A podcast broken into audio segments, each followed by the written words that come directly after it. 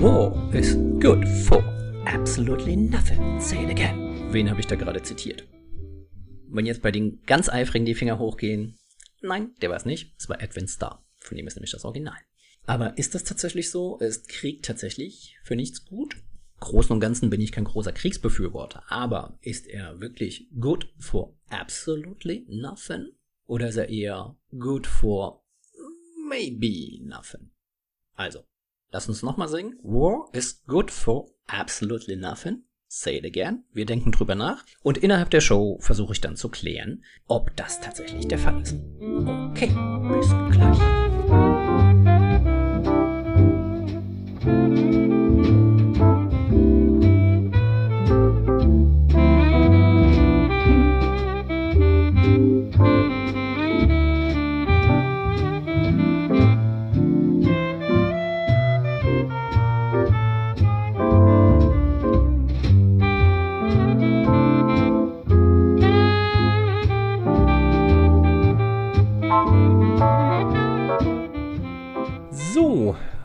Liebe Leute.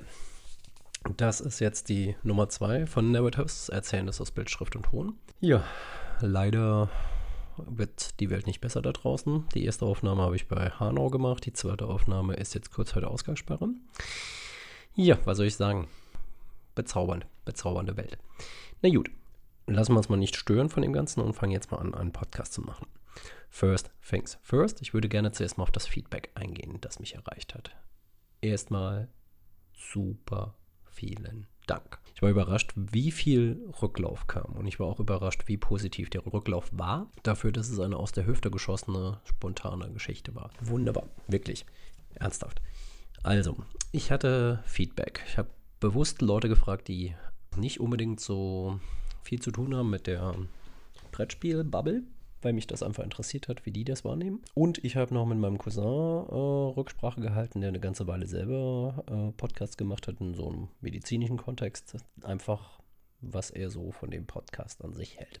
So, die Feedbacks von den Leuten, die bildungsfern sind. Also Brettspiel-bildungsfern. Die meinten, hm, Klingt super spannend. Ich verstehe aber überhaupt nicht, was du sagst. War aber auch genau meine Absicht. Ich wollte ja einfach mal an Leuten, die keinen Plan von dieser Sache haben, ausprobieren, ob das funktionieren kann. Ich sehe jetzt aber ein, dass ich mir erklären muss. Ja, da kommen wir auch noch zum Punkt von, der Herr Wagner hat böse mit mir geschimpft. Der Herr Wagner sagt, hier, sehr schön, ist eine gute Stimme, die kann man gut zuhören und so, aber Folgen ist ein bisschen schwierig, weil sehr assoziativ. Ja, geschenkt. Werde ich versuchen zu bessern. Also ich versuche halt einfach ab jetzt das Ganze ein bisschen mehr zu clustern und eine kleine Paraphrase gebe von dem, was ich vorhabe. Nehme ich mir sehr, sehr, sehr bewusst vor. Wird nicht immer klappen. Dafür ist mein Denken einfach nicht ausgelegt. Ich bin ein assoziativer Typ, damit müsst ihr leben. Wenn das nichts für euch ist, wird es auch nicht euer Podcast werden. So ist das. Ansonsten, mein Cousin meinte hier, es wäre ein sehr gehaltvoller Podcast. Also er war sehr informationsdicht. Fand ich ganz witzig, weil ich das Wort eigentlich davor gar nicht kannte. Ich kannte Kaloriendichte von Lebensmitteln und so. Ja, werdet ihr wahrscheinlich Wissenspummelchen. Wenn ihr weiter zuhört, kann ich nichts dran ändern. Also werdet dick und glücklich und schlau. Mm, es gibt Schlimmeres. Danke fürs Teilen, danke fürs Feedbacken und so weiter. In der ersten Folge mega wichtig für mich. Und äh, ich werde wirklich versuchen, alles, was an mich herangetragen wurde, umzusetzen. Ob ich das schaffe, weiß ich nicht. Kann ich euch nicht versprechen. Aber seht es mal so, ist noch ein relativ junges Ding. Das ist noch form- und wandelbar und muss ich auch zuerst mal finden. Und keine Angst, ich werde nicht mit der Verpeiltheit kokettieren. Das ist nicht so, dass ich sage, haha, ich bin jetzt verpeilt und mein Gedankenzug rast krass durchs Bild, sondern es ist halt einfach so, der rast durchs Bild. Und ich denke mir halt, hat der einen Schaffner? Haben die genug zu essen? Halten die genug Abstand? Okay, ihr versteht, was ich meine. Und manchmal ist es halt einfach so, dann lasse ich mich davon mitreißen und manchmal versuche ich es dann halt einfach ein bisschen mehr zu ordnen. In dieser Folge werde ich das auch versuchen, mal umzusetzen. Ich hoffe, es gelingt mir. Es wird etwas anderes sein als beim ersten. Es wird definitiv kein One-Tag sein. Ich habe auch immer ein bisschen rumgesucht nach lizenzfreier Musik. Habe ich was ganz Schönes gefunden. Benutze jetzt zwar alle, aber ist mir jetzt im Endeffekt zuerst mal egal. Finde ich ganz hübsch, werde ich auch benutzen. So, also das war zuerst mal das Feedback. Jetzt kommt gleich die Vorstellung vom ersten Thema. Wird um drei Brettspiele gehen, die stelle ich euch noch vor. Ich werde auch noch begründen, warum. Und danach werde ich euch auch noch das zweite Thema erklären und begründen. Und so als kleiner Spoiler im Vorfeld. Es hat etwas mit einem Star Trek-Darsteller zu tun. Und nein, es ist nicht Jean-Luc. Und nein, es hat nichts mit seiner internen Rolle zu tun, sondern es hat tatsächlich etwas damit zu tun, was er erlebt hat als Kind in der USA in den 40er Jahren. Vielleicht weiß jetzt schon der ein oder andere oder die ein oder andere, Gott, wie kriege ich denn das hin? Der ein oder andere Mensch schon um was es geht. Wenn nicht, lasst euch überraschen. Jetzt, so ganz Radio-Host-mäßig sage ich jetzt, gibt es ein kleines bisschen Musik und dann sehen wir uns. Nein, wir sehen uns gar nicht. Ist eigentlich total schade. Diese verlotterte Erscheinung, die ein kaltes Malzbier in der Hand habt, könntet ihr dann sehen. Könnt ihr nicht, könnt ihr nur hören. Ich hoffe, das reicht euch auch. Okay, Jetzt gibt's erstmal Musik.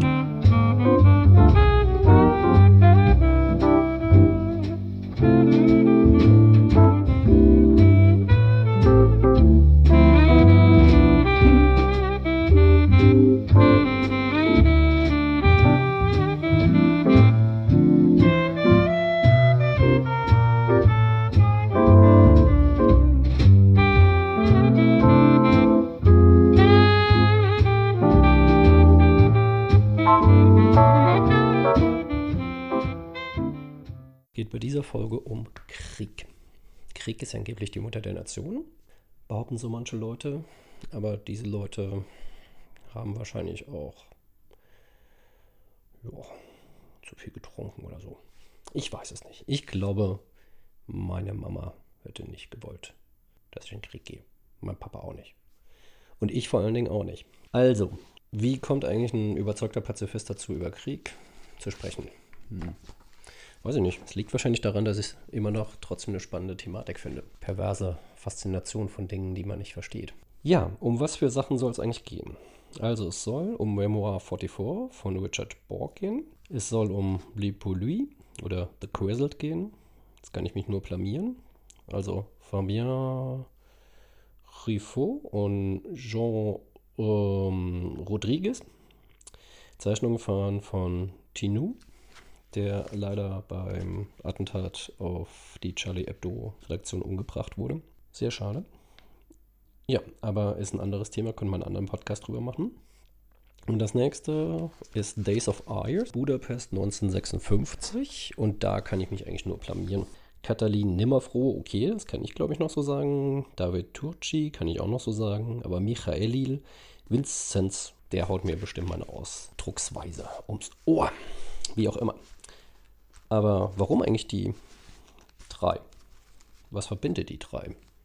Ich meine, das eine ist der Erste Weltkrieg, das andere ist Zweiter Weltkrieg und das andere hat mit beiden Weltkriegen nichts zu tun. Stimmt. Ich denke aber trotzdem, dass man sie verknüpfen kann. Und zwar ist es folgendermaßen. Memoir 44 ist ja, wie der Name schon sagt, als ein Memoir, also ein Andenken herausgebracht worden an die Eroberung der Festung Europa 1944 was man sich auch immer noch mal vor Augen führen sollte, dass es da Leute gab, die ihren Arsch riskiert haben, um diesen Kontinent zu retten. Ohne die wären wir vielleicht heute in einem anderen Kontext am Aufwachsen. Oder gar nicht am Aufwachsen, wie auch immer. Memoir 44, Zweiter Weltkrieg, eher so die Makroebene. Da geht es ja weniger um den einzelnen Soldaten, den einzelnen Panzerfahrer und so weiter. Da würde ich nur gerne mal drüber nachdenken, was der Krieg so mit dem Einzelnen macht, aus der Makroebene. Le Pouilly ist dann was anderes. Epochensprung zurück in den Ersten Weltkrieg. Ja, ich mache es danach, obwohl es chronologisch nicht ganz richtig ist, aber ich finde es sinniger. Und zwar geht es da um den Grabenkrieg.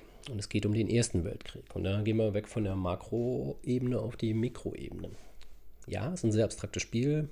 Es ist fraglich, wie viel man daraus äh, ableiten kann zu dem, was da passiert ist. Aber ich finde es schon ganz gut. Ich finde auch, dass die Macher sich da sehr, sehr gut äh, Recherche gearbeitet haben, um herauszufinden, wie das Empfinden der einzelnen Soldaten an der Front damals war. Was übrigens bei Memoir 44 auch der Fall ist, weswegen ich es auch ausgesucht habe, aber da kommen wir dazu, wenn ich die Spiele im Detail bespreche. Und dann Days of Arya, der 56er Aufstand in Budapest. Das ist dann nochmal eine ganz andere Sache. Das ist dann mal weg von der Mikro- und Makroebene der Soldaten, weil es ist bei beiden Spielen klar definiert, welche Rolle du einnimmst. Du bist nicht ein Zivilist, sondern du bist ein ehemaliger Zivilist, der jetzt Soldat ist. Und da ist die Rolle relativ klar. Bei Budapest 56 ist die Sache eine andere. Da haben sie auch relativ gut recherchiert und tatsächlich auch den Menschen, die du spielen kannst in dem Spiel, einzelne Namen gegeben, die angelehnt sind an Personen, die tatsächlich bei 56 mit auf der Straße waren. Die aber eigentlich eher Zivilisten sind in einer Auseinandersetzung mit einer militärischen Struktur. Das finde ich auch ganz spannend werde ich auch im Detail dazu etwas sagen und dann mehr ins Detail gehen. Die Klammer zwischen den drei Spielen ist einfach, dass alle drei Spiele sich durch eine sehr, sehr hohe Recherchedichte auszeichnen. Alle drei Spiele sind sehr bedacht darauf, historische Kontexte zu erklären, historische Begebenheiten zu erklären. Sie sagen nicht, dass sie historische Simulationen sind, aber sie versuchen eine bestimmte Zeit, die keiner von uns erlebt hat, nochmal erfahrbar zu machen. Und das durch eine Individualisierung der Figuren. Also es sind nicht einfach Miepel, die man rumschubst, sondern es sind halt natürlich auch Personen. Na gut, bei manchen sind es dann auch keine Miepel, sondern Karten. Aber ihr wisst, was ich meine. Und den Anfang wird Memoir 44 machen, habe ich ja erklärt. Und danach werden wir noch einen Comic besprechen. Der wird auch als ein sogenanntes Graphic Memoir, das ist eine relativ gebräuchliche Form beim Comic, vorgestellt.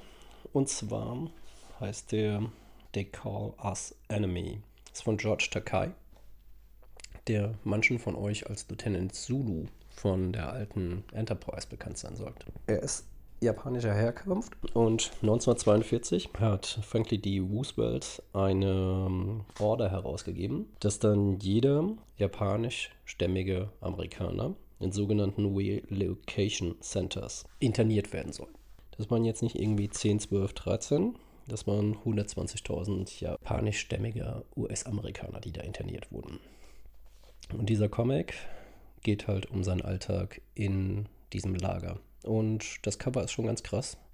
Das werde ich euch auf jeden Fall in die Shownotes packen. Man sieht auf dem Cover eine große Schlange von Menschen und im Hintergrund sieht man ein eingezäuntes Gebiet mit einem Wachturm und steht auch jemand mit einem Gewehr da und steht so ein kleiner Junge, der einen Koffer in der Hand hat und guckt dich an. Es hat lange gedauert, bis ich den Comic gelesen habe, einfach weil ich die in, in, der richtigen Stimmung und der richtigen Situation lesen wollte. Das Cover hat mich eine ganze Weile verfolgt, weil ich das sehr spannend fand. Das ist nicht aufdringlich, aber es ist eindringlich. Und das ist ein sehr feiner, aber sehr guter Unterschied. Warum eigentlich dieser Comic? Was hat das jetzt mit Krieg zu tun? Ja, was hat das mit Krieg zu tun? Warum inhaftiert man Kinder aufgrund ihrer Herkunft in Lagern, weil die USA sich im Krieg befunden hat mit Japan. Man jetzt davon ausgegangen ist, die japanischstämmigen US-Amerikaner, die sind ja wahrscheinlich nicht hundertprozentig loyal. Deswegen schmeißt man dann Menschen in Lager. Immer eine gute Idee. Zu dem Zeitpunkt war es ja ohnehin relativ gebräuchlich, Menschen in Lager zu werfen. Sorry, verzeiht mir jetzt diesen zynischen Ton oder den Sarkasmus. Es geht einfach um den Alltag im Lager aus der Perspektive von einem Kind. Es wird sowieso keine besondere viel gute Folge wahrscheinlich. Ich finde, das passt ganz gut dazu. Und jetzt würde ich mal sagen, es gibt wieder Musik. Dann gibt es das erste Spiel, das ich euch vorstelle. Am Ende werde ich nochmal kurz paraphrasieren, was ich jetzt meinte, bevor wir zum anderen gehen. Und dann versuche ich auch nochmal einen Kontext herzustellen. Und keine Angst, zwischen den Spielen werde ich euch auch nochmal kurz Musik einspielen, damit ihr ein bisschen durchatmen könnt und nachdenken könnt. War so ein Tipp von meinem Cousin weil er meinte, schon sehr spannend, aber manchmal lässt er einem gar keine Chance durchzuatmen. Will ich natürlich nicht. Ich will euch ja mitnehmen. Und wenn ihr mir außer Pustet auf der Strecke liegen bleibt, ist ja keinem geholfen. Ne? So, also, wir hören uns nach der Musik.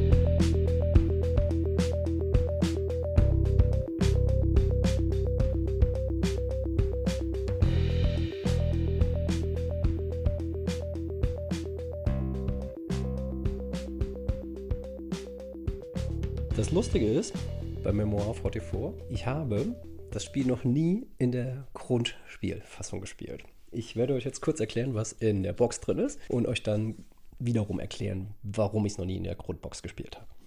Also, in der Grundbox findet ihr einen Spielplan. Auf dem Spielplan kann man Hexfelder auflegen, die je nach Szenario angeordnet werden. Dann sind noch ganz viele kleine Plastikfigürchen drin, Infanterie, Panzer und Artillerie und ein paar Würfel.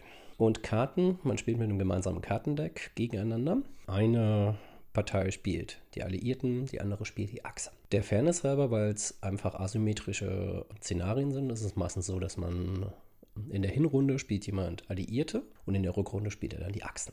Also jeder muss mal die Achse spielen. Und es ist halt einfach so, dass jedem einzelnen Szenario tatsächlich ein historischer Background vorgeschaltet ist. Also es wird erklärt, was ist wann und wo und wie passiert, wer war da involviert, wie die, war die Verteilung der Truppenstärken etc.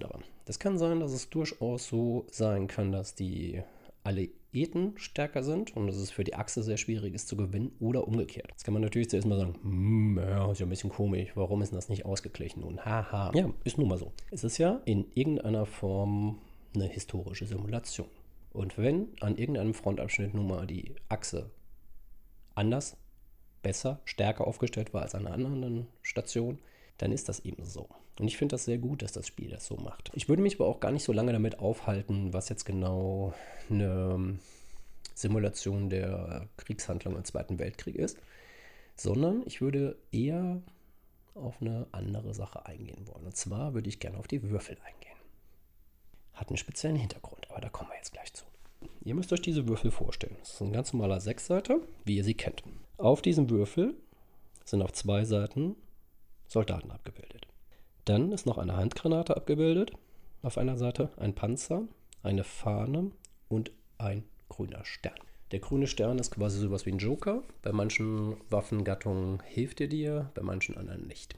Jetzt ist es so, ist es die Frage, was gerade getroffen wird wenn du würfelst. Und da will ich die Perspektive so ein bisschen verkürzen, nämlich nicht auf den Panzerfahrer oder auf den Artillerieschützen, sondern tatsächlich auf den Infanteristen. Die Artillerie wäre nochmal ganz interessant als Distanzwaffe, weil heute wäre es wahrscheinlich so, dass in deine Verweigerung, wenn du noch verweigern müsstest, gibt es ja Gott sei Dank nicht mehr, müsstest du ja dann auch noch einschreiben dass du nicht bereit bist, mit Distanzwaffen zu töten. Zu meiner Zeit, als ich verweigert hatte, waren das dann halt schon diese absurden Waffen, die irgendwie 120 Kilometer vor einer Stadt stehen können und feuern können und dann macht es Peng und in der Stadt geht etwas kaputt. Artillerie ist schon eine sehr sonderliche Erfindung, Distanzwaffen im Allgemeinen.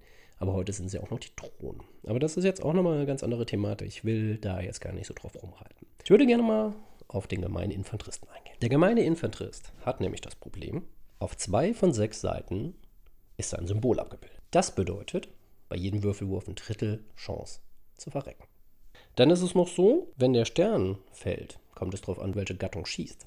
Es kann auch passieren, dass er da nochmal eine Chance hat, drauf zu gehen. Bei der Fahne ist es auch noch so. Wenn er nicht mehr zurückweichen kann, stirbt er auch. Das heißt, für den Infanteristen ist es so, dass in dem Spiel eine relativ hohe Wahrscheinlichkeit besteht, dass es ihn zerlegt. Gehen wir mal davon weg, dass es ein Spiel ist und versuchen wir uns mal zu überlegen, was da tatsächlich die Sache ist. Was kann passieren? Von was kannst du getroffen werden? Du kannst in dem Spiel von Kugeln von anderen Infanteristen getroffen werden. Du kannst in dem Spiel von Panzern beschossen werden, von Artillerie beschossen werden. In der Erweiterung kannst du dann auch noch von Flugzeugen beschossen werden. Und das ist alles, wenn man sich anschaut, dass es nicht so eine unbedingt großartige Körperpanzerung gibt, für so einen kleinen, laufenden Infanteristen alles nicht so besonders dolle. Weil wenn die Projektile dich treffen, fällst du meistens um. Wenn du Glück hast, bist du dann noch am Stück. Wenn du Pech hast, halt nicht mehr. Das bedeutet, die Infanterieeinheiten, die du auf das Spielfeld stellst, die schmelzen schon relativ schnell zusammen. Und trotzdem musst du damit haushalten. Das ist ganz interessant, weil natürlich kannst du irgendwie Powerplay machen und mit deinen Panzern so vorschießen und versuchen, den Gegner platt zu machen. Aber manche Szenarien hast du gar keine Panzer. Das heißt, du musst mit deiner Infanterie vorrücken. Und plötzlich wird der kleine, verletzliche Infanterist ziemlich relevant. Das fand ich einen interessanten Punkt an dem Spiel, dass man sich dann tatsächlich erstmal, also ich spreche jetzt für mich, dass ich mir dann zuerst mal Gedanken darüber gemacht habe, fuck, wie verletzlich ist eigentlich der Mensch, wenn er so Kriegswaffen ausgesetzt ist. Und dann, wie ich nun mal manchmal bin, habe ich noch ein bisschen mehr abstrahiert und dachte mir, hm, was ist denn eigentlich, wenn du jetzt nicht mal der Mensch bist, der eine Waffe hat, sondern wenn du halt einfach ein Zivilist bist. dann habe ich mir überlegt, wie ist das eigentlich so in aktuellen Konflikten? Davon gibt es ja genügend. Dann kommst du an den Punkt, dass es wirklich auch so eine sehr perverse Low-Tech-Kriegsführung, würde ich es jetzt mal nennen, gibt inzwischen. Es ist nicht mehr so Hochpräzisionswaffen, zielgenaue Drohnen. Ja, ob sie zielgenau sind, wissen wir jetzt nicht genau. Aber Präzision, Präzisionswaffen. Ihr seht, ich habe ein Problem, Präzisionswaffen zu sagen. Doch andere Sachen. Syrien sind Helikopter geflogen und haben Fassbomben abgeworfen. Das heißt, man hat Fässer einfach mit Sprengmitteln vollgestopft, mit irgendwelchen Sachen, die schön streuen und habe die quasi als riesige Schrapnellvorrichtung in Wohngebiete geschmissen. Da bist du nicht mal der verletzliche Infanterist, sondern bist du einfach der verletzliche Zivilist. Das ist ziemlich bitter.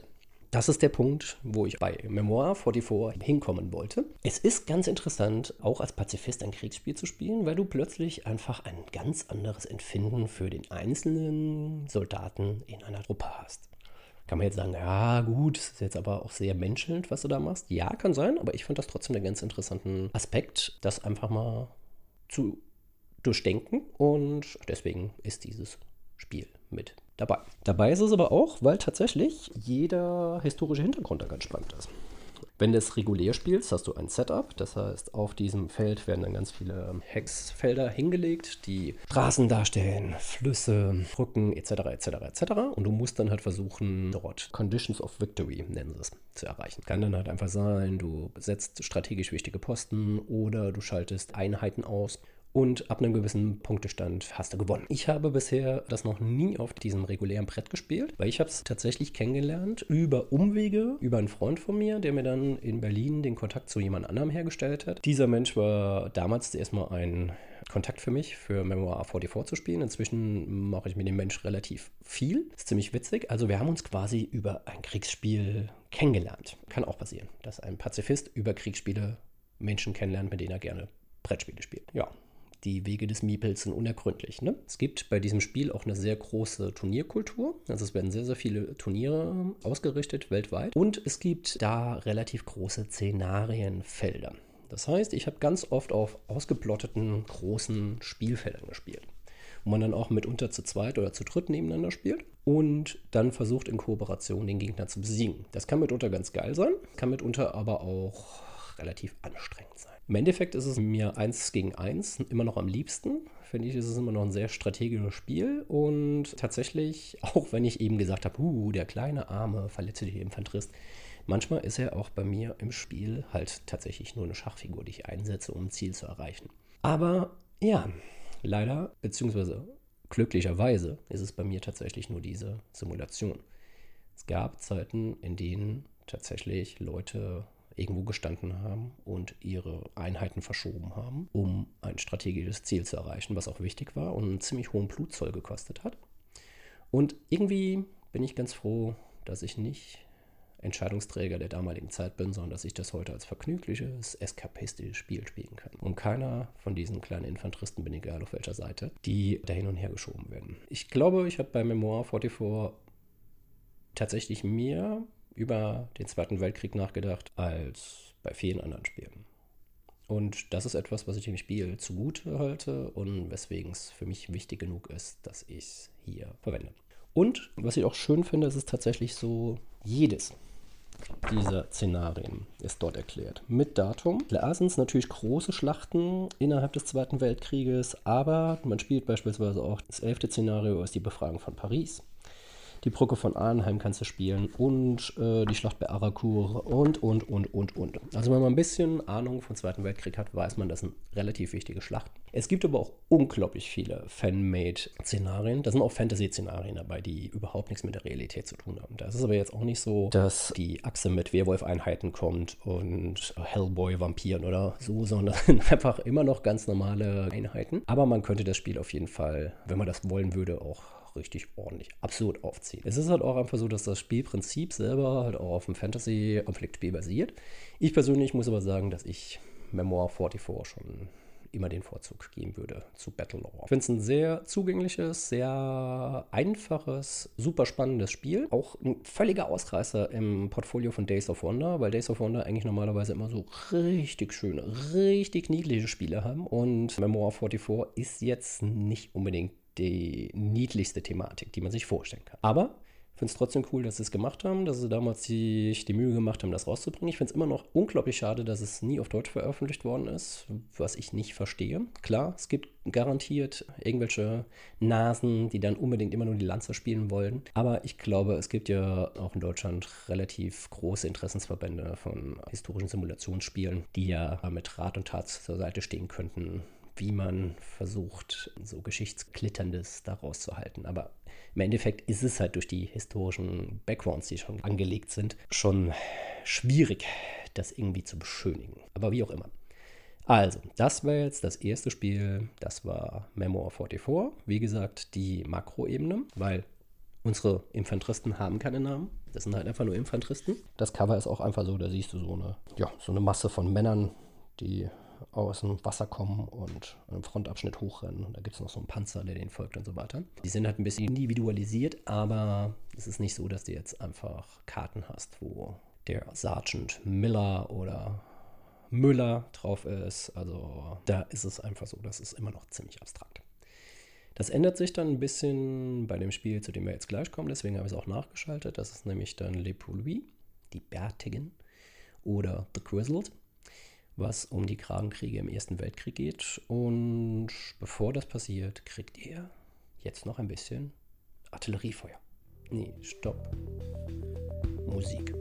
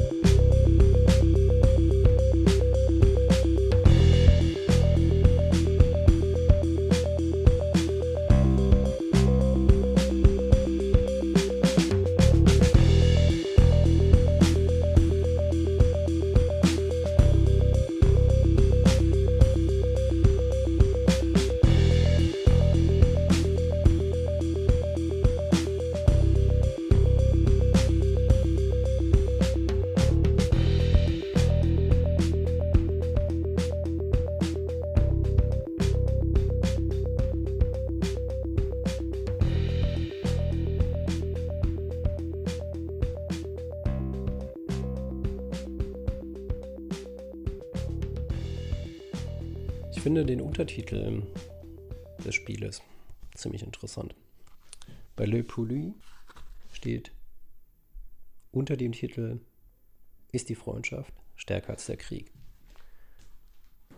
Und das ist eine Frage gewesen, die seit ich das erste Mal bei BGG über das Spiel gelesen hatte, keine Ruhe gegeben hat. Ich fand das ziemlich spannend und deswegen wollte ich dieses Spiel unbedingt haben. Ich war dann zu Beginn, muss ich sagen, so ein bisschen unentschieden. Ich fand auch irgendwie diese Friedenstaube, die irgendwie auftauchen kann, so ein bisschen cheesy und war am Anfang dem Spiel gegenüber ziemlich voreingenommen, muss ich sagen. Wirklich ziemlich voreingenommen. War dann etwas anderes, als ich mich tatsächlich mal mit dem Spiel beschäftigt habe. Das hat mit den Zeichnungen angefangen. Bei mir war zunächst nicht bewusst, wer die Zeichnung gemacht hat dass jemand war, der als das Opfer von dem Massaker in der Charlie Hebdo-Redaktion zu beklagen ist, hat mich das natürlich schon ein bisschen wütend gemacht.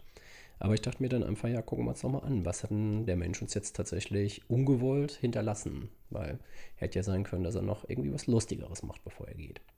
Jetzt war es aber halt einfach so, dass er ein etwas bitteres Sittengemälde hinterlassen hat.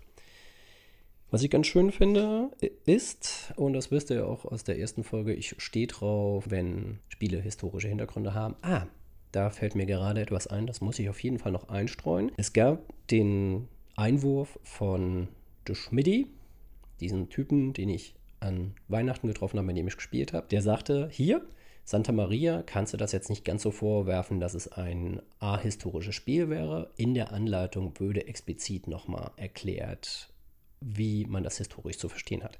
Gebe ich ihm recht, habe ich nochmal nachgeguckt, nehme ich zurück, finde trotzdem immer noch, dass es eine schwierige Thematik ist, aber es ist eine schwierige Thematik, die historisch einfach eingeordnet ist. Daher kriegt das Spiel von mir dann auf jeden Fall nochmal ein Sternchen. Jetzt ist es einfach so, ich würde euch gerne mal ganz kurz vorlesen, was in der deutschen Übersetzung jetzt drin steht, was die Absicht der Macher war. Unsere Absicht. Ein Spiel ist eine Ausdrucksform von Kultur. Genau wie ein Buch oder ein Film.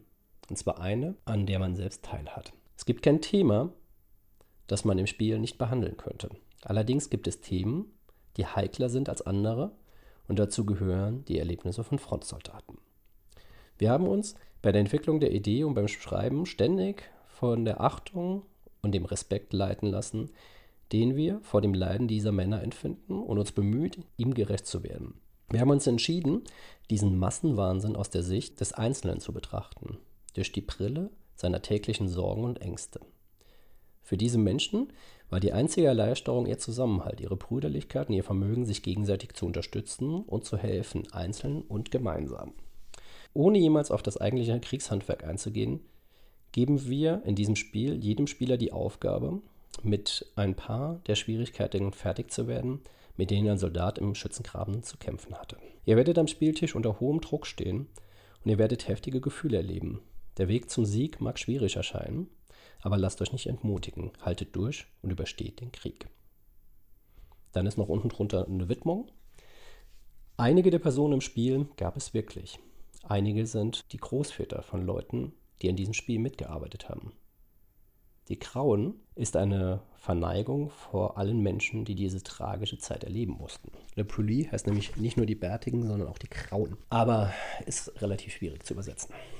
Ich finde diese Schilderung extrem geil. Ich finde dieses Bewusstsein und diese Feinfühligkeit, die die Leute in das Spiel reinlegen, sollte eigentlich für alle Spiele, die heikler Natur sind, handlungsführend sein komplett für alle.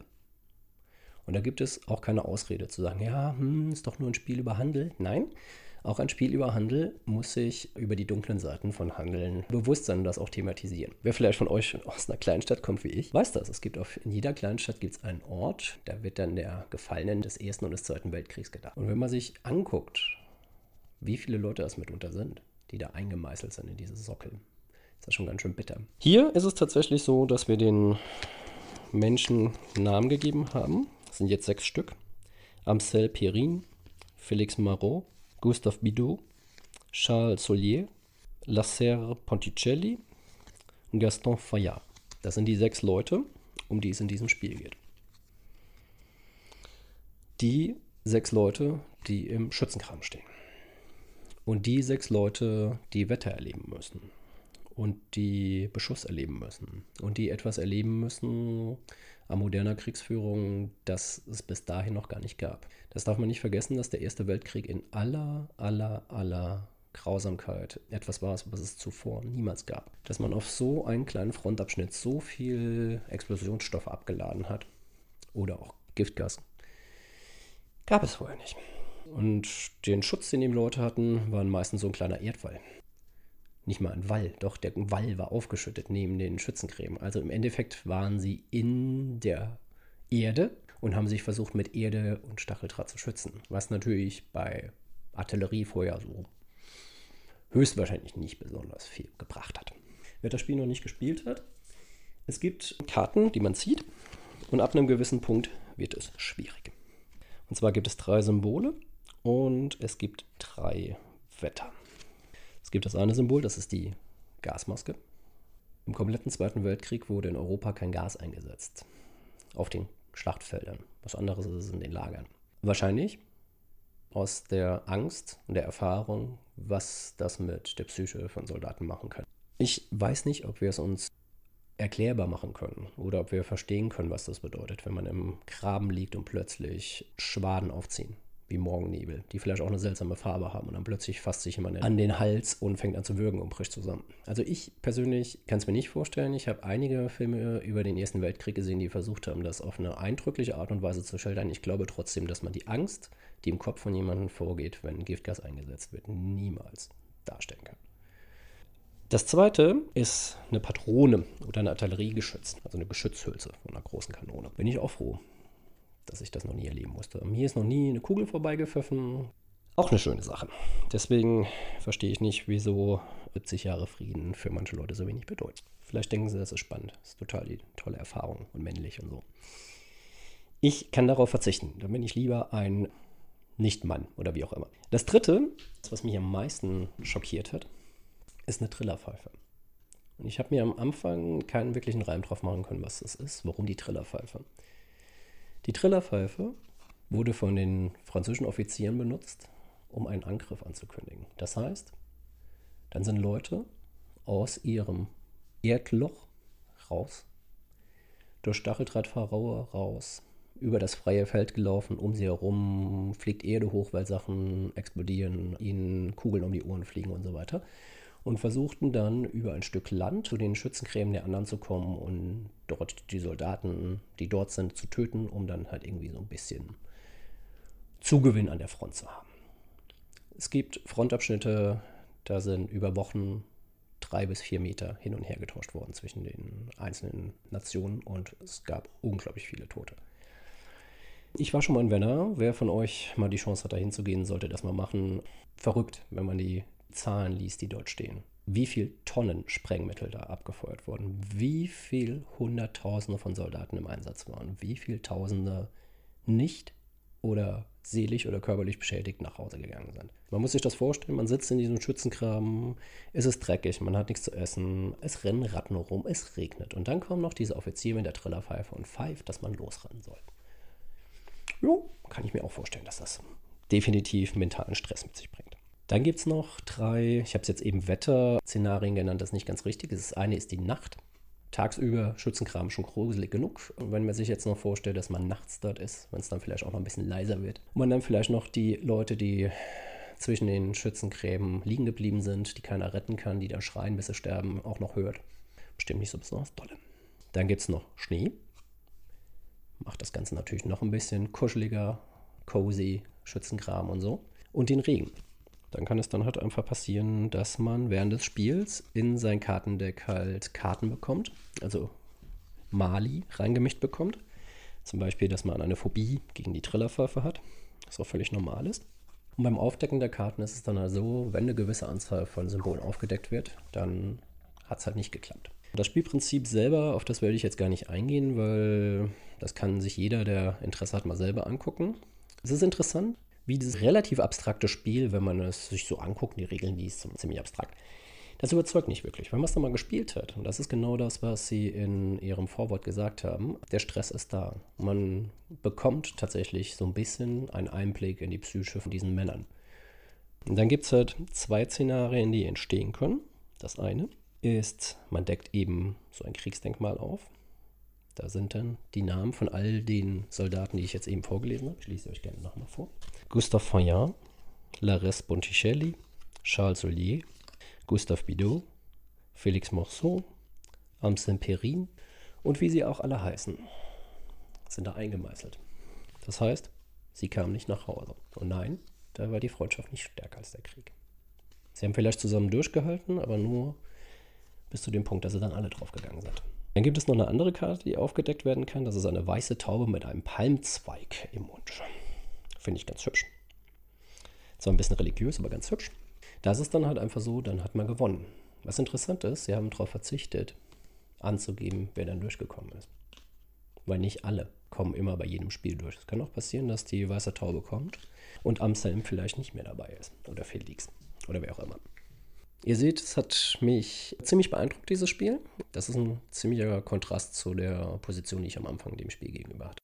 Stimmt, es hat einen sehr coolen Solo-Modus. Ich muss aber ganz ehrlich sagen, dass dieses Spiel mich jedes Mal, wenn ich Solo spiele, ein bisschen gegruselt zurücklässt. Ich mag es tatsächlich lieber in der kooperativen Variante. Und ich glaube tatsächlich, dass es, wofür dieses Spiel gemacht ist, weil es steht ja dabei, ist Freundschaft stärker als der Krieg. Weil ich finde halt einfach, dass diese Anschlusskommunikation, die ich jedes Mal zu diesem Spiel hatte, wenn ich mit Leuten gespielt habe, unglaublich. Das war ein sehr waches, sehr ernsthaftes und sehr, sehr, sehr ironiearmes Nachdenken über Krieg. Und ganz ehrlich, wenn das ein Spiel schafft, ziehe ich meinen Hut vor ihm. Und für mich hat Le Poli das auf jeden Fall geschafft. Das ist eure Stimmung jetzt im Keller. Ganz unten. Tut mir leid. Ich habe euch gesagt, es wird keine ganz sonnige Folge. Ich habe euch gewarnt. Aber es gibt jetzt Musik. Ihr könnt kurz durchatmen.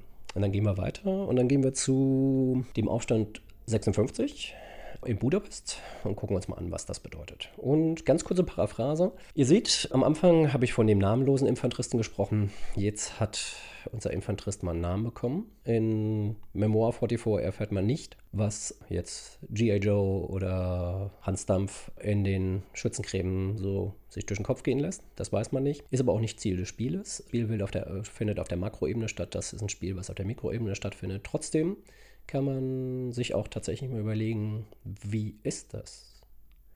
Was für ein Mut ist das eigentlich, aus so einem Boot zu steigen, über einen Strand zu rennen, der vermint ist, wo Artilleriefeuer ist, wo Sperrfeuer aus Maschinengewehren ist. Vielleicht einfach mal überlegen, ob es nicht auch eine tiefe Verneigung für Memoir 44 bedarf, weil ich glaube, Memoir 44 ist ein sehr gutes Nachdenken und Erinnern an 44. Ich ziehe meinen Hut auch von diesem Spiel.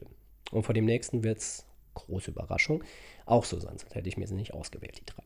Okay, wir hören uns gleich wieder.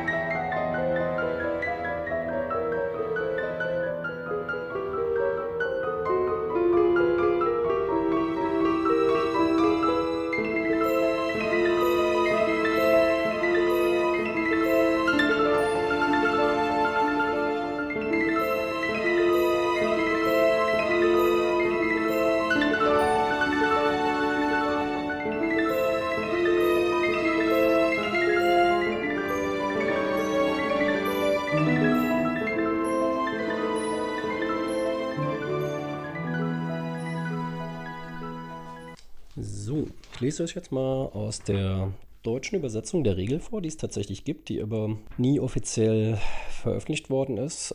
Was genau ist Days of Ire oder Tage des Zorns Budapest 1956? Hier steht: Tage des Zorns Budapest 1956 ist ein Spiel für ein bis vier Spieler, das auf den wahren Ereignissen des Ungarnaufstands von 1956 beruht. Es beginnt mit dem Aufflammen des Aufstandes am Abend des 23. Oktobers. 1956. Stalin ist seit drei Jahren tot, aber die auf Schrecken und Propaganda gegründete Herrschaft hat sich nur minimal gelockert. Ungarn ist das kleinste Land hinter dem eisernen Vorhang. Sein Volk, müde von Jahren der Angst und Armut, kocht vor Unzufriedenheit. Ohne behördliche Erlaubnisse beginnen im ganzen Land Protestaktionen. Man fordert Veränderungen. Der Menge stehen die politische Polizei von Ungarn und die Sowjetarmee gegenüber. Dann fällt der erste Schuss. Das Spiel erstreckt sich über die ersten sieben Tage des Aufstandes. Die Aufständigen müssen mit den Ereignissen fertig werden, die auf dem Stadtplan sind, und sich gegen die sowjetischen Panzer und Einheiten der Staatsschutzbehörde behaupten. Sie siegen, wenn sie überleben und wenn am Ende der Woche höchstens vier Ereignisse offen sind. Sie können auch siegen, indem sie die Gegner aus der Stadt vertreiben. Sie verlieren, wenn ihre Moral zu weit sinkt. Siegen die Aufständigen, werden die Sowjets einen Waffenstillstand zustimmen und das Land verlassen, wie sie es tatsächlich für fast eine Woche taten. Fehlen jedoch ein Anführer der Aufständigen, schwände die Moral oder wäre Budapest am Ende ein Trümmerhaufen, ginge die Geschichte düster aus. Das Regime hätte die Flamme der Freiheit erstickt, bevor die Welt sie wahrgenommen hat. Klingt auch zuerst mal tough. Was mich an diesem Spiel tatsächlich fasziniert hat, ist, ich habe eine Schwäche für David versus Goliath-Situation immer schon gehabt. Und das ist auf jeden Fall eine solche Sache. Und 56, der Ungarn-Aufstand, war natürlich die Blaupause für viele andere Aufstände, die es innerhalb des Ostblocks gegeben hat. Ich finde es ganz interessant, was da eigentlich passiert. Jetzt ist es so, man hat Orte in diesem Spiel, die tatsächlich vorhanden waren. Also es ist jetzt nicht irgendwie abstrakt.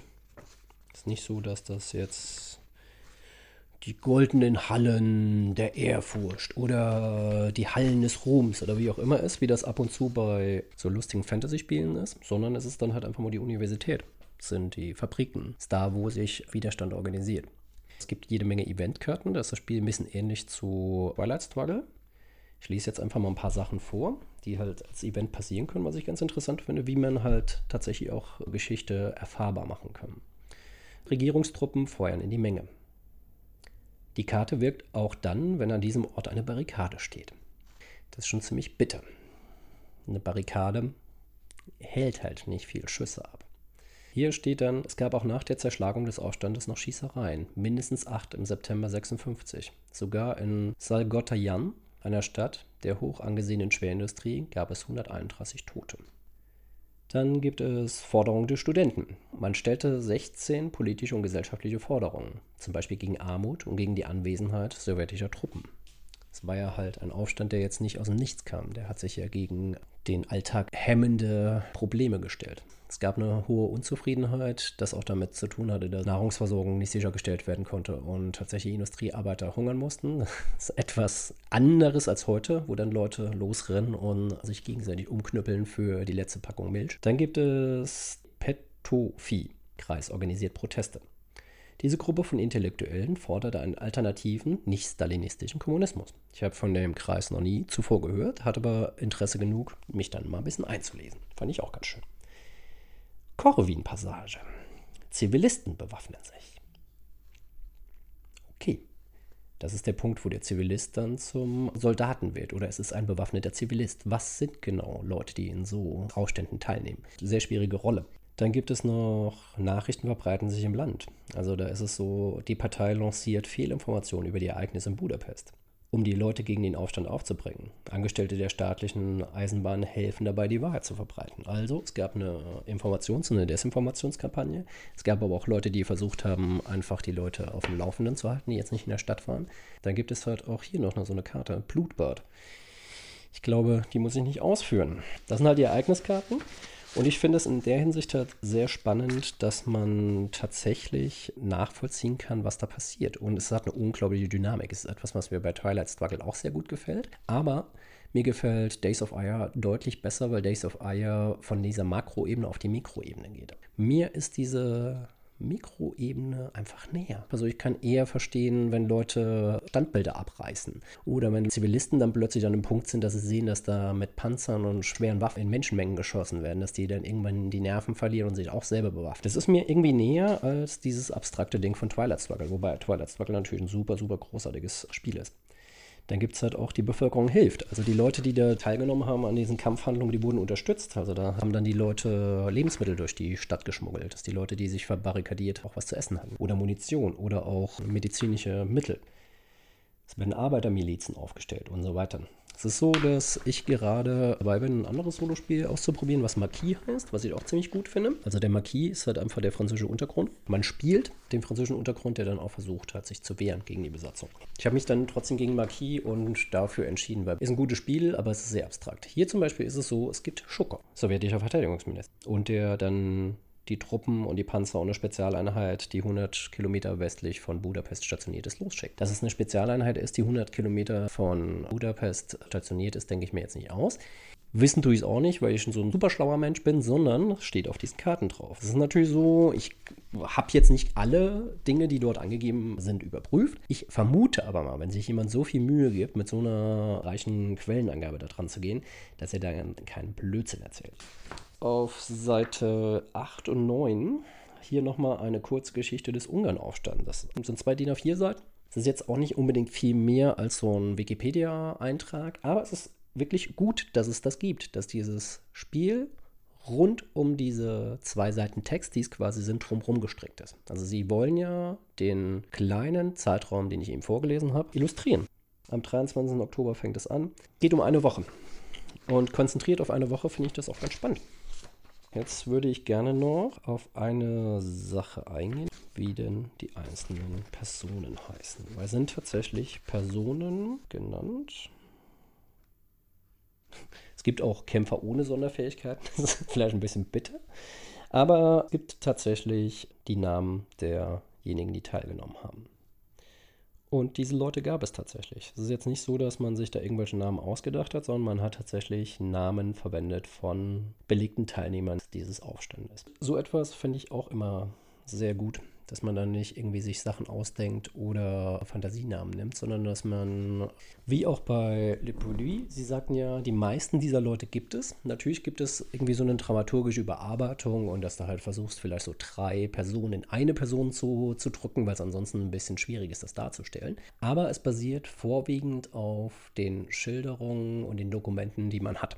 Und der Ungarn-Aufstand ist noch relativ gut dokumentiert. Es gibt noch Pressevertreter, die darüber berichtet hatten und es gibt eine relativ wache Erinnerungskultur in Ungarn oder gab eine relativ wache Erinnerungskultur in Ungarn. Das hat sich in den letzten Jahren leider auch geändert. Und es ist auf jeden Fall im ungarischen Bewusstsein, ich kann darüber auch relativ gut reden, weil in meiner Kita haben wir ein Kind, das eine ungarische Mama hat. Und ich habe mit ihr einfach mal über den Ungarn-Aufstand gesprochen. Einfach weil es mich mal interessiert hat, weil ich nicht nur so aus dem ja, aus dem Abstrakten erzählen wollte. Und da ist es tatsächlich so, dass der Ungarnaufstand für die Ungarn schon sehr, sehr, sehr wichtiges Element ist für die nationale Geschichte. Und sie meinte aber halt auch einfach, dass die ungarischen Nationalisten das auch sehr, sehr gerne benutzen. Dadurch, dass es halt ein Widerstand gegen die Sowjets ist, der einen ewigen Kampf gegen den Kommunismus. Sie war total überrascht, fragte mich, wieso ich das frage. Da habe ich ihr geschildert, dass es dieses Spiel gibt. Und sie war ziemlich angetan davon. Und es ist halt einfach so, dass sie sich überlegt, ob sie tatsächlich, wenn er älter ist, ihm das Spiel kauft. Finde ich ganz witzig. Es ist natürlich die Frage, ob das überhaupt stattfindet. Also wenn er alt genug ist, wann ist man alt genug, so ein Spiel zu spielen? Ich meine, auf der Schachtel steht wahrscheinlich eine Altersangabe dran, aber ganz ehrlich, ich glaube, um das halt als historische, also es ist ja keine Simulation, sondern als so eine Erfahrung von einem historisch verbürgten Ereignis zu erfahren. Klar kann man mit 8, 9 wahrscheinlich Spiele spielen, aber ob dann halt einfach das Interesse und die Reflexionsebene schon da ist, weiß ich nicht genau. Aber ich könnte mir gut vorstellen, dass man dieses Spiel sehr, sehr, sehr, sehr, sehr, sehr, sehr, sehr, sehr, sehr, sehr, sehr, sehr, kann ich jetzt noch ganz lange sagen, also ziemlich gut einsetzen könnte im politischen Unterricht und im historischen Unterricht. Tatsächlich, dass man diese sieben Tage durchspielt und versucht mal mit Kindern oder Jugendlichen über die Dynamiken von einem Aufstand zu sprechen. Das finde ich ziemlich spannend.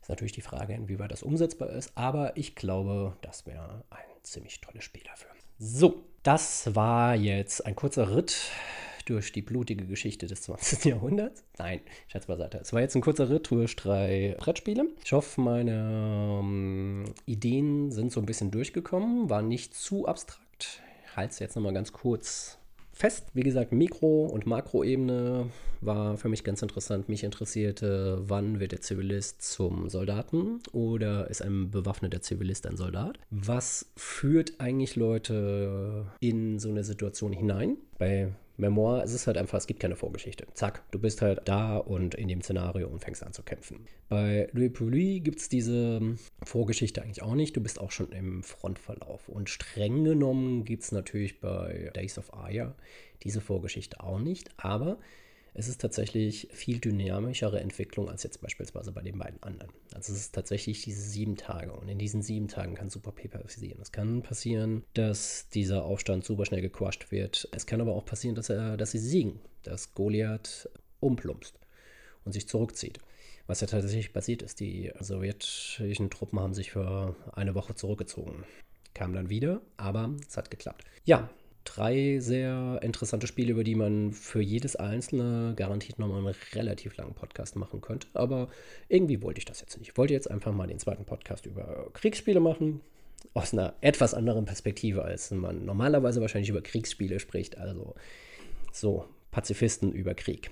Jetzt kriegt ihr zuerst Musik. Nach der Musik gehen wir dann rüber zu George Takai, Us Enemy, diesen Comic über sein Leben von einem kleinen Jungen in einem Gefangenenlager, der aus relativ absurden Gründen inhaftiert wird. Da ist es so, dass ich euch natürlich nicht alles erzählen werde. Ich versuche auch nicht zu spoilern, weil vielleicht will ja der eine oder andere das Buch nochmal lesen. Ich kann euch aber auf jeden Fall sagen, dass ich ziemlich beeindruckt bin von diesem Comic und ihn euch wirklich nur ans Herz legen kann. Genauso wie die drei Spiele, von denen ich gerade gesprochen habe. Die kann ich euch auch wirklich allen nur ans Herz legen. Zwei davon haben sogar einen Solo-Modus. Zwinker, zwinker. Nee, das sollte eigentlich nicht der Grund sein. Ich glaube, wenn ihr ein bisschen Interesse habt an den Thematiken, die ich eben jetzt so angequatscht habt und ihr ein bisschen meinen Ideen folgen konntet und die Spiele noch nicht kennen solltet, dann wäre es vielleicht ganz interessant für euch. Vielleicht denkt ihr auch nur, hm, ja, nice, mal drüber nachzudenken, aber pff, ja, belastet mich jetzt auch nicht in meinem Alltag, finde ich auch völlig okay. Ja, wir hören uns nach der Musik.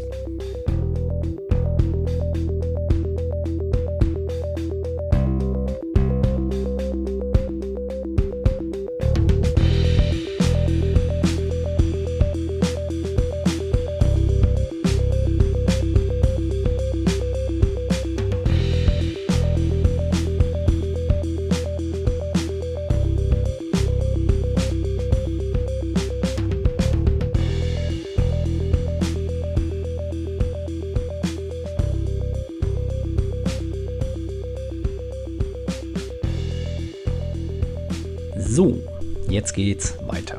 Das ist jetzt der letzte Teil dieses Podcasts und jetzt geht's wie versprochen weiter mit The Call Last Enemy. Also dieser Graphic Memoir von George Takai über seine Kindheit in einem Internierungslager an der Ostküste der USA. Was ist passiert? Passiert ist, dass am 7. Dezember 1941 die kaiserlich-japanische Armee mit einem Selbstmordkommando Pearl Harbor angegriffen hat. Das ist ein Stützpunkt gewesen und das Hauptquartier der Pazifikflotte der United States Navy. Das führte, was eine sehr heftige Disruption darstellte, zum Kriegseintritt der bisher ziemlich isolationistisch positionierten USA. Soweit die Makroebene. Es führte auch dazu, dass es eine sehr heftige Kampagne gegen japanischstämmige US-Amerikaner gab. Und in dessen Folge kam es dann zu den Internierungen von 120.000 Amerikanern. Und darum dreht sich dieser Comic.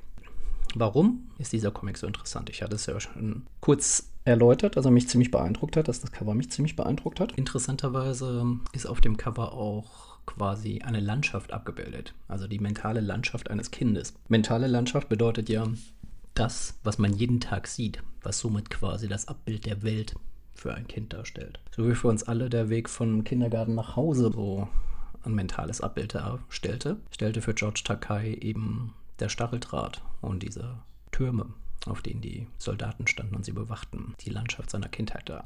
Ups, gegen das Mikro getreten. Natürlich gegen die Mikroständer, nicht gegen das Mikro. Ich mache hier nicht Kung Fu.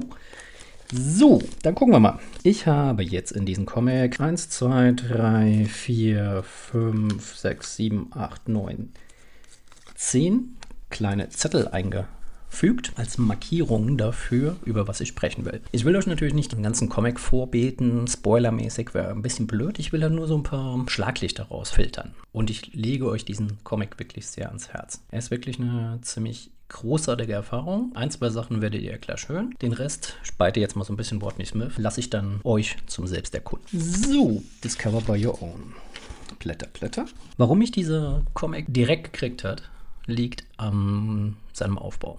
Der ist kompositorisch sehr, sehr gut gemacht. Auf den ersten acht Seiten wird so ein ganz kurzer Einblick gegeben, was passiert. Dass sie ja zusammenpacken sollen und sie nicht genau wissen, also die Kinder nicht genau wissen, was passiert. Die Eltern sagen, packt zusammen, wir müssen los. Und dann siehst du ein Close-up auf das Gesicht seiner Mutter, also auf das Gesicht von Georges Mutter, und sie weint. Und dann siehst du ein Close-up auf das Gesicht von George, dessen Augen sich mit Tränen füllen und er sagt, I will never be able to forget that scene. Also hat sich in sein Gedächtnis eingebrannt, wie man das so schön sagt. Und auf der zweiten Seite sieht man ihn dann auf einer Bühne stehen von einem TED-Talk und er sagt, and it burned into my memory.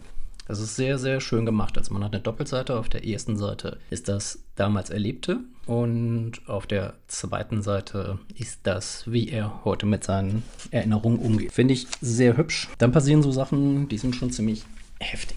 Also, sie werden halt gebeten von den US-Behörden, jetzt Sachen zusammenzupacken und sie werden jetzt verschickt, werden in Züge gesteckt und in Lager gefahren. Und was machen Erwachsene? In so einer Situation, wenn Kinder sie fragen, was da los ist. Erwachsene sagen den Kindern nicht die Wahrheit. Jetzt kann man sagen, hm, ist ja gemein. Erwachsene sollten Kinder ja die Wahrheit sagen. Ja, vielleicht, aber in so einer Situation ist es, glaube ich, völlig normal, dass ein Erwachsener zuerst mal das Kind schützt. Und da sind dann so Szenen dabei, dass der von Takai ähm, immer sehr positiv beschriebene Vater dann da sitzt und schlägt die Hände über den Kopf zusammen und ist traurig und seine Mutter weint. Jetzt muss man sich das vorstellen, dieses Kind, das gar nicht weiß, was los ist, das mit seinem kleinen Bruder zuerst mal Fangen in dem Zug spielt, sieht, wie seine Eltern verzweifeln. Und das ist bestimmt keine sonderlich coole Erfahrung für so ein Kind. Dann geht's weiter. Sie kommen dann halt auch einfach an in diesem Lager. Das Lager besteht dann aus ehemaligen Pferdeställen, die noch so ein bisschen nach Pferd riechen.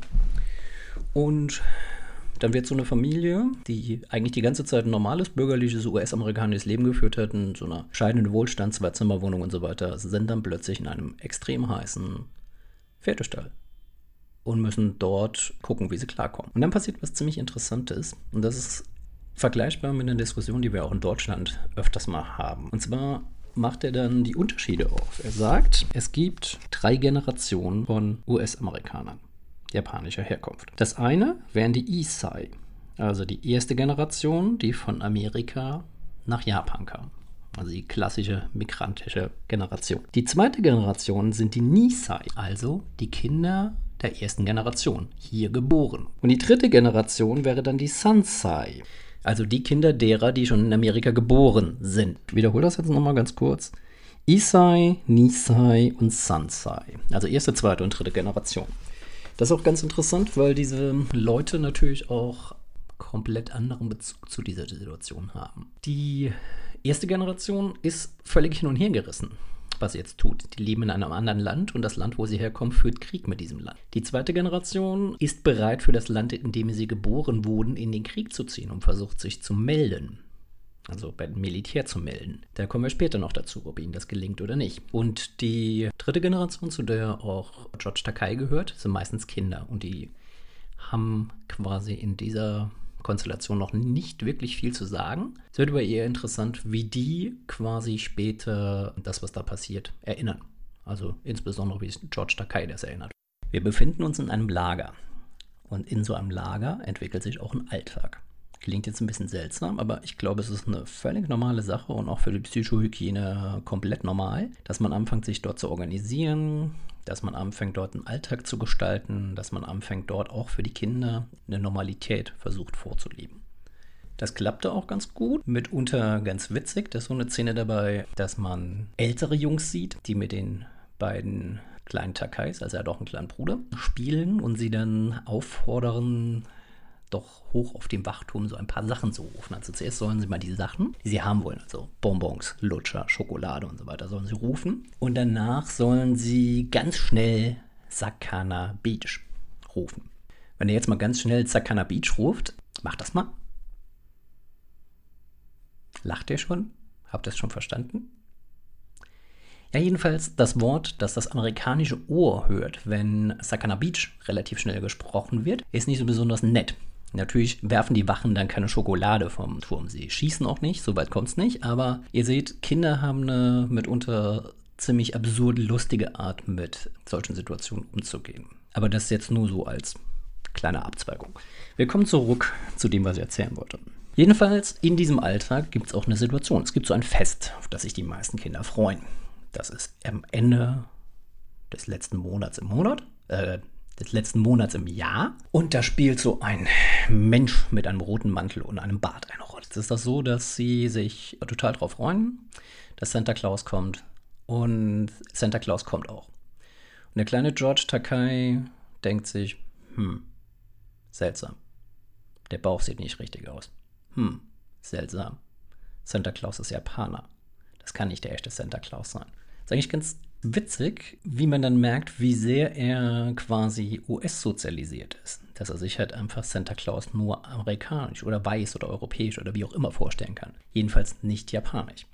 Er belässt es aber dann dabei, dass er schlau genug ist, um zu wissen, dass das nicht der indische Santa Claus ist und um seinen kleinen Bruder nicht zu quälen. Sagt er dann, es ist Santa Claus. So, kommen wir mal von dem eher witzigen zu dem ja, tragischen. Jetzt ist es so, es gab jede Menge in der USA geborene Japaner, die sich als sogar als Amerikaner verstanden haben und auch kämpfen wollten. Die gingen dann auch in die Recruiting Service Bureaus und wollten sich verflechten. Wurden dann aber rausgeschmissen. Weil der Japaner, Slap the Jab, das war so ein bekannter Slogan dieser Zeit, und der ist ja nicht loyal. Den will man auch nicht in der Truppe haben, weil der schießt ja vielleicht auf einen, wenn man dann auf die anderen Japaner trifft. Die Japaner, die schon in den US-amerikanischen Streitkräften gedient hatten, die mussten ihre Waffen abgeben und wurden inhaftiert. Auch ganz schön krass. Das hielt dann nicht so ganz lange an, weil der Blutzoll im Zweiten Weltkrieg war ja relativ hoch und irgendwann durften sie dann auch den US-Streitkräften beitreten dann so ein bisschen separiert, waren dann fast nur ähm, Truppenverbände, die aus Japanern bestanden, haben oftmals auch sehr gefährliche und sehr finstere Aufträge bekommen, riesigen Blutzeug gezahlt, wurden aber auch wegen ihres Mutes hoch dekoriert, nicht ganz so hoch, als wenn sie weiß gewesen wären. Da hätte es vielleicht einen höheren Orden gegeben. Es gab halt nur den zweithöchsten, weil man konnte halt einfach nicht sagen, okay, das ist schon sehr mutig und wenn ich dir jetzt einen kleineren, weniger renommierten Orden dafür gebe, dann ist das ein bisschen seltsam. Aber man hat sich dann verweigert, ihnen die höchsten militärischen Ehren zu gewähren. Zumindest mal in den 40ern. Ronald Reagan hat das nachgeholt und hat den wenigen, die noch da waren, dann halt tatsächlich diesen Orden ersetzt gegen den höchsten militärischen Orden, den die USA zu vergeben hat. Aber es hat ein bisschen gedauert. Der Papa von George Takei hat das nicht mehr erlebt. Diese Wiedergutmachung. Dann ist es so, es gab eine Abstimmung. Man sagte, hier, um eure Loyalität zu Amerika zu erklären, gibt es hier ein Schreiben. Da drin gab es dann Frage 27 und 28. Da werde ich nicht wirklich viel zu sagen. Das solltet ihr selber lesen. Wollt ihr dienen in militärischem Einsatz und wollt ihr alles, was befohlen wird, ausführen? Gab dann Leute, die No geschrieben haben. Und quasi gab es noch eine etwas verkausulierte Formulierung, dass man sich lossagen soll zur Loyalität, die man ja zur japanischen Krone und dem japanischen Kaiser. Interessanterweise hatten die relativ wenige der Menschen, die dort inhaftiert waren, eben nicht und haben deswegen auch dort mit einem No gestimmt, weil sie nicht bereit waren, nachdem sie kaserniert und interniert wurden, zuzugestehen, dass sie Enemy Aliens sind. Leute, die diese beiden Fragen mit einem No beantwortet haben, hießen dann No-Nos. Das wird jetzt noch ganz interessant, weil Sie waren ja zuerst in einem Lager, das dann eine Stacheldrahtwand hatte und es hatte Wachtürme und so. Jetzt kommt es zu einer Situation, da fragt der kleine George, warum die Menschen denn weinen und seine Mutter erklärt ihm halt, dass sie verlegt werden und dass es manche Menschen gibt, die man jetzt nicht mehr sehen wird. Und jetzt sagt er, I remember looking out that train window and I saw sad faces of people who had become friends. Those black barracks had become home. That same guard towers that had once terrified me and had become a part of the landscape. Also sie verlassen dieses Lager und gehen woanders hin. Quote, Cape Cow Lake was lot different than Rover. Not one layer of barbed wire fence, but three. The government had converted it into a maximum security segregation camp for disloyals, guarded by battle ready troops, machine gun towers and even tanks. 18.000 Inhaftierte, 9.000 davon Kinder, bewacht von Panzern, Maschinengewehren und umrundet von drei Lagen Stacheldraht. Ein sogenanntes No-No-Camp. Dort hat man dann die Leute hinverlegt, bei denen man sich ihrer Loyalität nicht ganz sicher war. Jetzt passiert noch ein bisschen was, was ihr auch selber entdecken könnt. Discover on your own. Jetzt kommt eine Szene in diesem Comic, die mich ziemlich berührt hat, ziemlich angefasst hat und gezeigt hat, dass ich einen ziemlich europäischen Blick auf die Welt habe. Ich habe nämlich noch nie so Gedanken drum gemacht. Klar habe ich die Bilder gesehen von Nagasaki und Hiroshima und dieser große Pilz und dachte mir, huh, ganz krasse Waffe. War aber trotzdem eine sehr abstrakte Wahrnehmung dessen, was da passiert ist, weil ich habe ja keine Verwandtschaft da. Es ist etwas anderes, wenn du dann die Bilder siehst von weinenden Menschen in den Baracken, die nicht wissen, was mit ihren Familien ist, die in diesen ausgelöschten Städten gelebt haben. Dass sie nicht genau wissen, was passiert da gerade sind wir gerade Opfer einer Desinformationskampagne? Ist das Propaganda? Was es war? Sie wissen nicht, ist Roosevelt, der jetzt tot ist, tatsächlich tot. Roosevelt war derjenige, der die Verlautbarung unterschrieben hat, die sie inhaftiert hat. Jetzt ist er tot. Ist das tatsächlich passiert? Ist das mit den Bomben passiert? Und dann geht es noch weiter. Der Vater von Takai ist ein Lagerbeauftragter dort. Der tritt dann irgendwann vor die Leute und sagt, dass der Krieg vorbei ist, dass Japan kapituliert hat. Und die Menschen glauben ihm das nicht. Die sagen, das ist eine Lüge. Das kann gar nicht sein. Weil sie ja völlig abgeschlossen sind von aller Information. Ist ja nicht so, du kannst nicht mal kurz ins Internet gehen und googeln, ob das stimmt. Weil das heute auch irgendwie schwierig ist. Du musst ja auch googeln, ob das stimmt. Dass diese Sache nur eine leichte Krippe ist oder so. Ihr wisst, was ich meine. Jedenfalls denkt man sich, okay, Krieg vorbei, dann werden die doch bestimmt freigelassen. Ja, werden sie. Aber nicht 45. Sie feiern noch Weihnachten 45 in diesem Lager. Der Vater wird ein bisschen früher freigelassen, weil er Sachen zu organisieren hat. Und zehn Wochen später, also knapp drei Monate später, im März 1946, treffen sie ihn wieder und gehen dann aus dem Lager raus und wohnen zuerst mal in Skid Row, was damals ein ziemlich runtergerocktes Viertel von Los Angeles war. Mit vielen Obdachlosen, vielen Junkies, viel Armut. Und für die Kinder ist das ganz schön schräg. Zum einen, weil sie halt einfach diese Obdachlosigkeit nicht kennen und halt auch diese normale Struktur nicht mehr kennen. Sie sind es halt gewohnt, in einem klar abgegrenzten Gebiet zu leben, das eingezäunt ist von drei Lagen Stacheldraht. Und es gibt noch eine Szene, die ist ziemlich witzig. Diese Umgebung für ihn weniger herausfordernd ist als jetzt beispielsweise Treppen.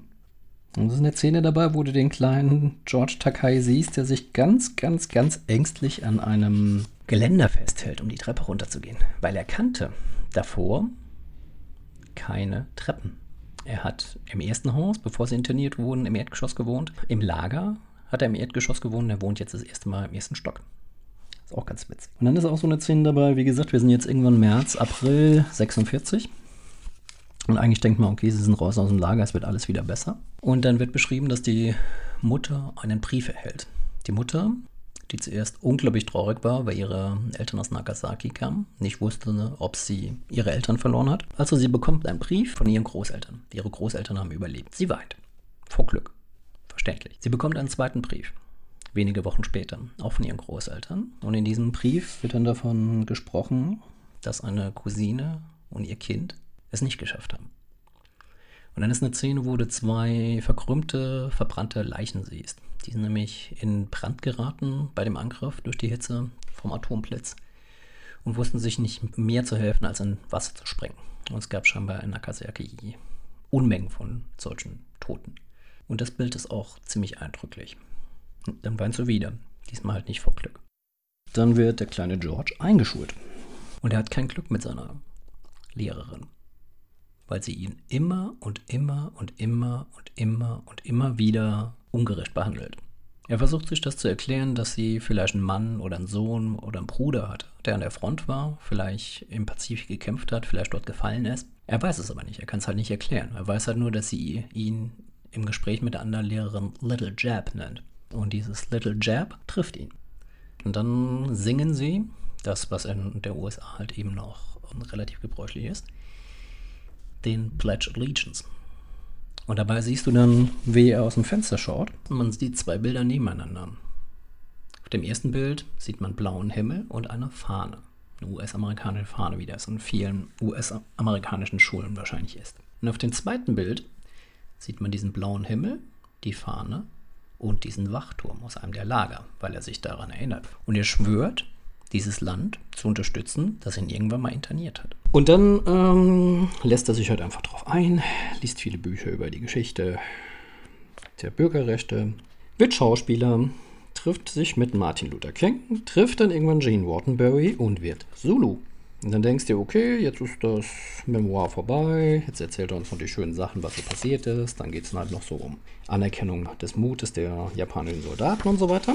Und dann denkst du, okay, jetzt ist das Ganze vorbei. Und dann kommt auf Seite 197, also kurz vorm Ende, nochmal ein krasses Bild, und zwar von einem weinenden Kind, das dich durch Stacheldraht anguckt. Und du weißt ziemlich genau, dass das die Camps sind an der mexikanischen Grenze, wo dann wieder Leute ausgeschlossen werden. Aber es ist halt einfach so, es wird eine Brücke geschlagen zwischen den Ausgrenzungsmechanismen, die damals liefen, und den Ausgrenzungsmechanismen, die heute liefen, laufen. Und das fand ich sehr erstaunlich und war noch ein Punkt mehr, der mir diesen Comics sehr nahe gebracht hat. Ihr seht, ich bin sehr beeindruckt von diesem Comic und ich hoffe, ihr werdet das auch sein, wenn ihr den bestellt und lest. Wenn ihr ihn bestellt, bestellt ihn bitte, bitte, bitte, bitte, bitte, bitte, bitte, bitte, bitte, bitte, bitte mit zwei T in der Mitte und viel Zucker obendrauf bei lokalen Comic-Händlern. Oder kauft ihn noch viel besser, wenn wir alle wieder raus dürfen bei lokalen Comic-Händlern und nehmt nicht diesen Lieferservice mit den A. Okay? Danke. So, jetzt nochmal ganz kurz. Wie stelle ich jetzt die Klammer her zu den drei bisherigen Titeln? Das ist ganz einfach. Also zumindest in meinem Kopf. Das erste Spiel, die Menschen im Zweiten Weltkrieg. Ohne psychologische Tiefe. Die waren halt einfach da. Der verletzliche Gefreite. Der zweite Titel, Erster Weltkrieg, der verletzliche Gefreite mit einem Namen. Dritter Titel, weder Erster noch Zweiter Weltkrieg, der Mensch im Widerstand gegen eine militärische Struktur. Auch ganz spannend. Und wie kann man das alles als historische Simulation werten? Dazu jetzt noch eine tatsächlich nicht Simulation, sondern ein Erinnern an tatsächlich vorgefallene historische Dinge. Wobei man da auch ganz interessante Bezüge herstellen kann. Weil ich weiß es gar nicht genau, vielleicht gibt es das ja, man müsste es mal nachschauen. Ich weiß, dass es auf jeden Fall bei Memoir die Japaner als Truppen gibt. Weiß ich aber gar nicht, ob es die Japaner da nur als Achse, also dass man gegen sie kämpfen kann. Oder ob es diese japanischen Bataillone, die es auch gab, im US-amerikanischen Heer, ob man die auch spielen kann. Das wäre ganz interessant zu wissen. Vielleicht weiß das ja jemand von euch, da kann er das ja mal in die Kommentare schmeißen. Dann noch, ja, diese Sache. Was macht Haft mit Kindern? In den meisten Fällen wahrscheinlich macht das sie ziemlich kaputt. George Takei hat einen anderen Weg für sich gewählt. Also er ist ein ziemlich bekannter Schauspieler geworden, ist ein extrem krasser Aktivist, ist eine der bekanntesten politischen Figuren auf Facebook und macht halt sehr, sehr, sehr viel. Also ist ein Menschenrechtsaktivist, hat sich sehr, sehr stark, ist auch homosexuell, hat sich sehr stark eingesetzt für die Gleichberechtigung der Ehe, hat natürlich viel für Gay Rights und Lesbian Rights und so weiter gekämpft, etc. Bürgerrechte muss man da nicht unbedingt so ausklammern, meines Erachtens halt. Wenn man für Differenz kämpft, dann ist das ja inklusiv. Also, dieser Junge, dem wir da folgen durften, in seiner Erinnerung folgen durften in diesem Comic, ist heute halt auch ein ziemlich alter Mann und hat ziemlich eindrucksvollen Comic geschrieben. Die Erinnerungen über das, was war und das, was hoffentlich nicht mehr sein wird. Das ist nicht anklagend. Das ist auch in keinster Weise empörend oder so, dass man sagt, uh, was, ja, aber hier, hm, sondern es ist ein sehr wacher, nicht polemischer Comic, der auf eine interessante Art und Weise mit Erinnerungen arbeitet. Natürlich ist das auch nur ein Destillat von all den Vorträgen, die er gehalten hat, all den Sachen, die er so berichtet hat, etc. Aber ich finde einen sehr, sehr großartigen Comic, der in diesen Sachverhalt Internierungslager für US-Amerikaner mit japanischer Herkunft sehr, sehr gut einführt. Und ich finde, das ist auch ein Aspekt, der in der Besprechung von Krieg mit reinkommen sollte. Daher fand ich, passte der ganz gut zu dem, was wir jetzt alles gesagt haben. Das war's dann für diese Folge. Ich hoffe, ihr hattet Spaß auch wenn es ein paar düstere Themen waren. Ich freue mich über Feedback, ich freue mich über Kritik, ich freue mich über Themenvorschläge, ich freue mich über Teilen, ich freue mich über Likes, ich freue mich über Gummibärchen. Aber nicht von euch. Nein, Scherz beiseite. Ich freue mich einfach über Feedback von eurer Seite. Das wäre schön. So, und jetzt kriegt ihr noch ein letztes Mal Musik aufs Ohr und wir hören uns im nächsten Monat. Da habe ich noch keine wirkliche Idee, um was es da geht. Ich habe so drei, vier Ideen, an denen ich gerade herumknuspere und rumprobiere. Mal gucken. Kristallisiert sich in den nächsten Tagen wahrscheinlich raus, was ich da am meisten Lust habe. In diesem Sinne, bleibt drin, bleibt gesund, bleibt kritisch, bleibt wach. Ich sag Sayonara und wir sehen uns bald wieder.